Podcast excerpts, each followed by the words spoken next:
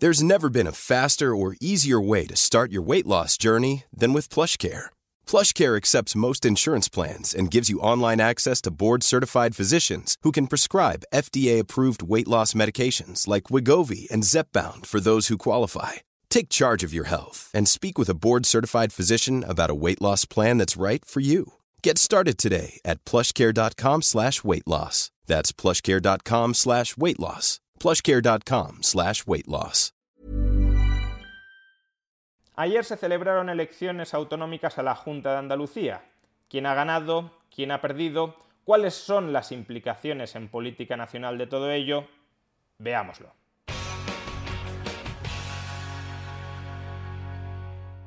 Normalmente cuando se valora un resultado electoral hay que enjuiciar a los ganadores y a los perdedores, ver por qué han ganado y ver por qué han perdido y cuáles pueden ser las implicaciones de futuro para cada uno de ellos. En el caso de las recientes elecciones autonómicas andaluzas, sin embargo, este trabajo se simplifica bastante. Solo hay un ganador, el Partido Popular de Juan Manuel Moreno Bonilla, y todos los demás son perdedores. Es perdedor, por consiguiente, el Partido Socialista Obrero Español, es perdedor, por consiguiente, Vox, es perdedor, por consiguiente, Ciudadanos y es perdedor, por consiguiente, la izquierda que está a la izquierda del PSOE. Empecemos con el ganador, con el Partido Popular. El Partido Popular en Andalucía ha conseguido una histórica mayoría absoluta, 58 escaños, estando la mayoría absoluta en 55, y por tanto podrá gobernar en solitario después de haber cogobernado con Ciudadanos durante la anterior legislatura. Básicamente lo que ha conseguido el PP andaluz en estas elecciones es absorber todo el voto de Ciudadanos en las anteriores elecciones. En las anteriores elecciones, las de 2018, el Partido Popular obtuvo 26 escaños. Por consiguiente, ya digo, el gran éxito del Partido Popular de Moreno Bonilla ha sido comerse a Ciudadanos. Y se lo ha comido con una política muy simple, no molestar a nadie. Los últimos años del gobierno de Moreno Bonilla en Andalucía han sido años más o menos continuistas, es decir, el Partido Popular no ha impreso grandes cambios, grandes reformas en la Junta de Andalucía. Es verdad que ha habido algunas modificaciones relevantes, como la abolición en la práctica del impuesto sobre sucesiones, pero no ha habido una revolución ni fiscal ni normativa dentro de la Junta de Andalucía. Moreno Bonilla, el Partido Popular, ha gobernado sin pisar callos, ha gobernado sin arriesgar, ha gobernado sin unos principios reformistas claros, ha gobernado para mantenerse en el poder. Y si tú gobiernas para mantenerte en el poder sin molestar a nadie, pues eres capaz de ir perpetuándote en el poder, sobre todo si los que tienes enfrente se han descompuesto por la corrupción. Y ese es el camino que se va a marcar para el PP nacional de Alberto Núñez Fijó. No molestar, no armar ruido, no proponer grandes cambios ni grandes reformas para el país, grandes cambios o grandes reformas que siempre tienen ganadores y perdedores porque en muchas ocasiones se trata de suprimir privilegios existentes. Pero al suprimir privilegios existentes se perjudica a los privilegiados y por consiguiente si quieres que los privilegiados también te voten, no les quites sus privilegios. Una vuelta de tuerca al statu quo socialdemócrata que sin embargo es funcional para que el Partido Popular gane votos y como el Partido Popular, como todos los partidos, son máquinas electorales, que lo que buscan es el poder, y una vez desde el poder lo administran para mantenerse en él, quizá con alguna orientación ideológica, pero no con unos principios ideológicos que marquen la agenda y por los que estén dispuestos a sacrificarse, pues como eso es así, Alberto Núñez Feijóo lo tiene muy claro. Seguir la misma estrategia de Moreno Bonilla, no molestar a nadie, no proponer nada sustancial, no reformar nada en profundidad y heredar la descomposición del sanchismo. Gana, por consiguiente, el PP, pierde la España reformista. Pierden los ciudadanos que en algún momento pudieran aspirar a que en algún momento hubiese reformas de calado, liberalizaciones de calado en nuestro país. No va a suceder. ¿Para qué va a suceder si no hace falta para conquistar el poder? Vamos ahora con los perdedores, que son, como decía, todos los demás. Empecemos por el Partido Socialista Obrero Español, que ha cosechado 30 escaños.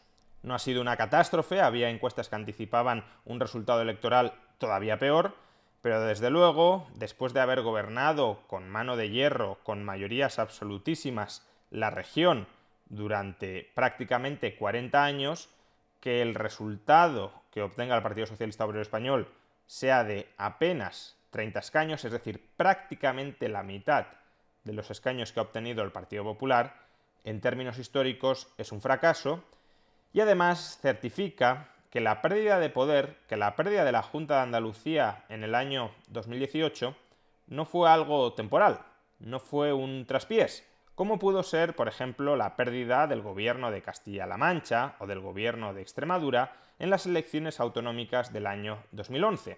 No fue una pérdida que se vaya a revertir necesariamente en el corto plazo. Estos comicios autonómicos nos han demostrado que en Andalucía el nuevo PSOE es el PP y que la posición hegemónica que tenía el Partido Socialista Obrero Español la tiene ahora el Partido Popular. No porque los andaluces hayan cambiado mayoritariamente de ideología en estos últimos 40 años, sino porque el Partido Popular ha terminado comprando la mayor parte del programa electoral del antiguo Partido Socialista Obrero Español. Y si los andaluces se mantienen más o menos constantes en sus ideas, pero el Partido Socialista Obrero Español se ha escorado hacia la izquierda y el Partido Popular ha ocupado la posición de izquierdas, aunque con la etiqueta de derechas, pero en cualquier caso la posición ideológica de izquierdas que antes ocupaba el Partido Socialista Obrero Español, pues se ha comido su voto. Y se lo ha comido de manera estable y perdurable, si no se cometen muchos errores en la gestión, si no se mete mucho la pata, si no se pisan muchos callos, entonces no hay perspectiva de cambio electoral en Andalucía en el medio plazo. Eso el Partido Popular lo sabe y por eso no va a hacer nada que moleste a nadie, tampoco a los privilegiados.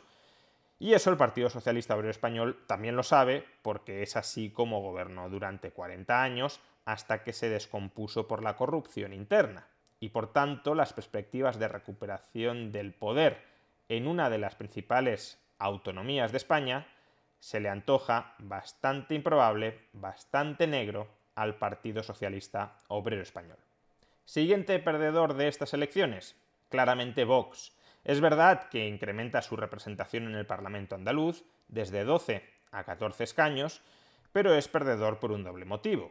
En primer lugar, el objetivo que se había marcado el partido en estas elecciones era entrar en el gobierno de la Junta de Andalucía, y esto no va a suceder en ningún caso, porque no son ni siquiera necesarios para la gobernabilidad. No es que tengan un peso pequeño en el Parlamento para condicionar la gobernabilidad, es que son irrelevantes, porque como hemos dicho, el Partido Popular ha obtenido mayoría absoluta. No los necesita absolutamente para nada y por tanto no hay ninguna posibilidad de que cumplan lo que era su finalidad electoral, entrar en el gobierno de la Junta de Andalucía. Pero además, Vox es perdedor por un doble motivo a pesar de todo el crecimiento que ha experimentado el partido desde el año 2018, recordemos que en las elecciones del año 2018 Vox era una formación que todavía no había entrado en ningún parlamento autonómico. Era la primera vez que estallaba, que penetraba en las instituciones. Fue en ese momento cuando Pablo Iglesias, por ejemplo, convocó la alerta antifascista porque Vox, la extrema derecha, por primera vez había entrado en un parlamento autonómico. Pues bien, sin demasiada organización, sin demasiados recursos, sin demasiada visibilidad mediática en el año 2018, obtuvieron 12 escaños. Ryan Reynolds here from Mint Mobile. With the price of just about everything going up during inflation, we thought we'd bring our prices down. So to help us, we brought in a reverse auctioneer, which is apparently a thing. Mint Mobile unlimited premium wireless. Ready to get 30, 30, bit to get 30, bit to get 20, 20, 20, bit to get 20, 20, bit to get 15, 15, 15, 15 just 15 bucks a month. So, Give it a try at mintmobile.com/switch. slash $45 up front for 3 months plus taxes and fees. Promo rate for new customers for limited time. Unlimited more than 40 gigabytes per month slows. Full terms at mintmobile.com. There's never been a faster or easier way to start your weight loss journey than with PlushCare. PlushCare accepts most insurance plans and gives you online access to board-certified physicians who can prescribe FDA-approved weight loss medications like Wigovi and Zepbound for those who qualify. Take charge of your health and speak with a board-certified physician about a weight loss plan that's right for you. Get started today at plushcare.com slash weight loss. That's plushcare.com slash weight loss. plushcare.com slash weight loss. Since 2013, Bombas has donated over 100 million socks, underwear, and t shirts to those facing homelessness. If we counted those on air, this ad would last over 1,157 days. But if we counted the time it takes to make a donation possible, it would take just a few clicks. Because every time you make a purchase, Bombas donates an item to someone who needs it. Go to bombas.com slash ACAST and use code ACAST for 20% off your first purchase. That's bombas.com slash ACAST, code ACAST. En estas elecciones, después de que Vox se haya convertido en la tercera fuerza política del país, después de tener mucha más presencia mediática, después de ser mucho más conocidos, después de ser mucho más reconocibles por los ciudadanos, después de haber colocado al frente de la candidatura de Vox a una de sus primeras espadas en el partido, Macarena Olona, al final, después de todo esto, únicamente consiguen incrementar su representación en dos escaños es un fracaso electoral completo. Y si hablamos de fracasos electorales completos, desde luego no nos podemos olvidar ni de Ciudadanos ni de los partidos a la izquierda del PSOE.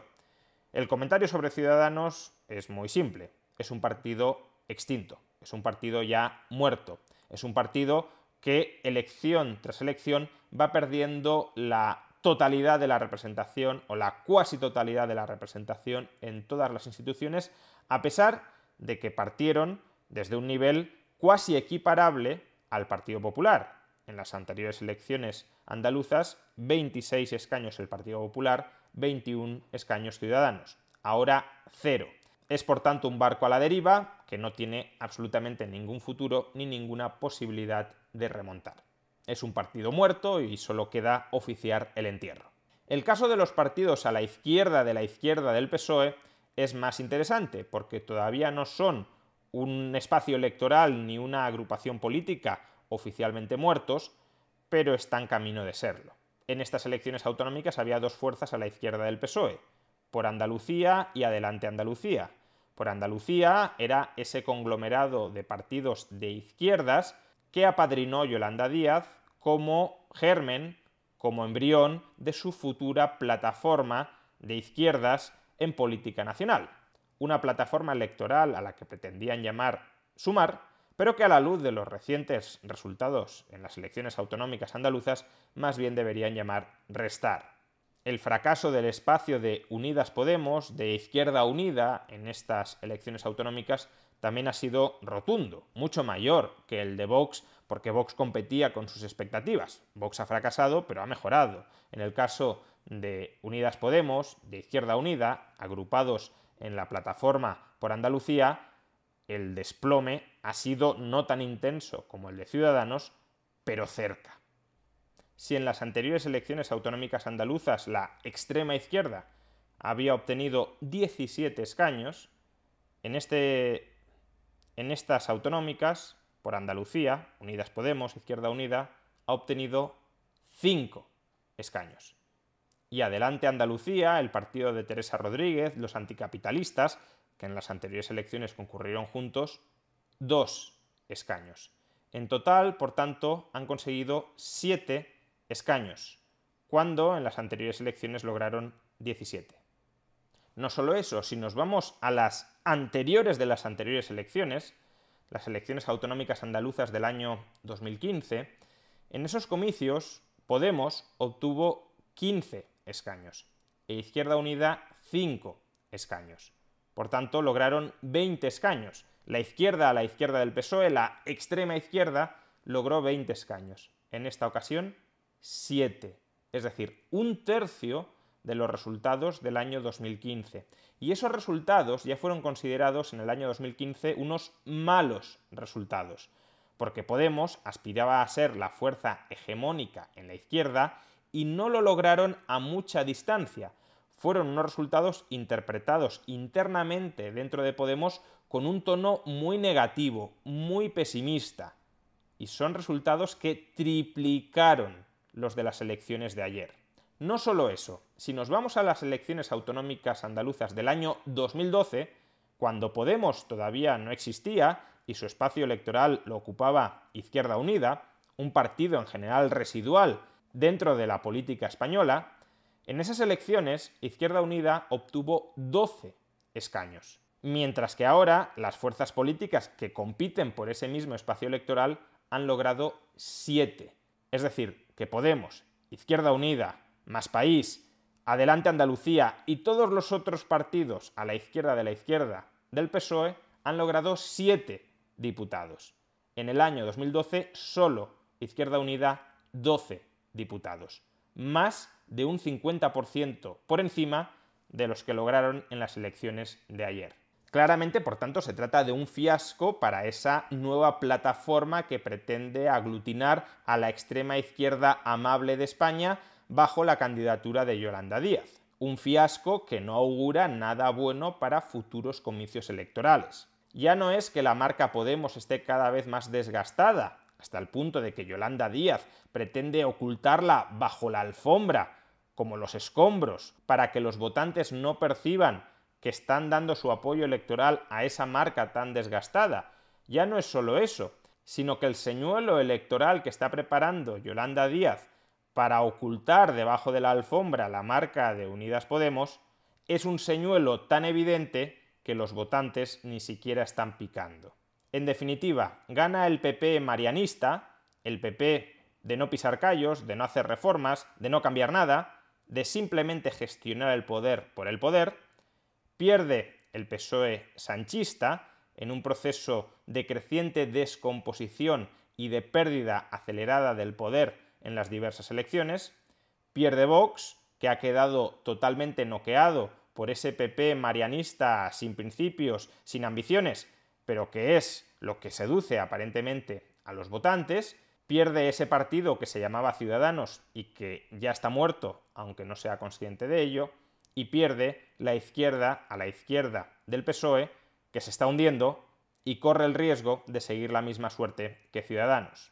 Hace menos de una década en España estábamos hablando de que la vieja política, el Partido Popular y el Partido Socialista, iban a desaparecer e iban a ser reemplazados por la nueva política de Ciudadanos y de Podemos. Esa nueva política ha caducado a un ritmo rapidísimo. Tan pronto como se ha puesto punto final a los ajustes, a los recortes que incomodaban a buena parte de la población española y tan pronto como esa población española ha ido olvidando o digiriendo los casos de corrupción que azotaban a la vieja política, ha mandado a la nueva política al vertedero de la historia.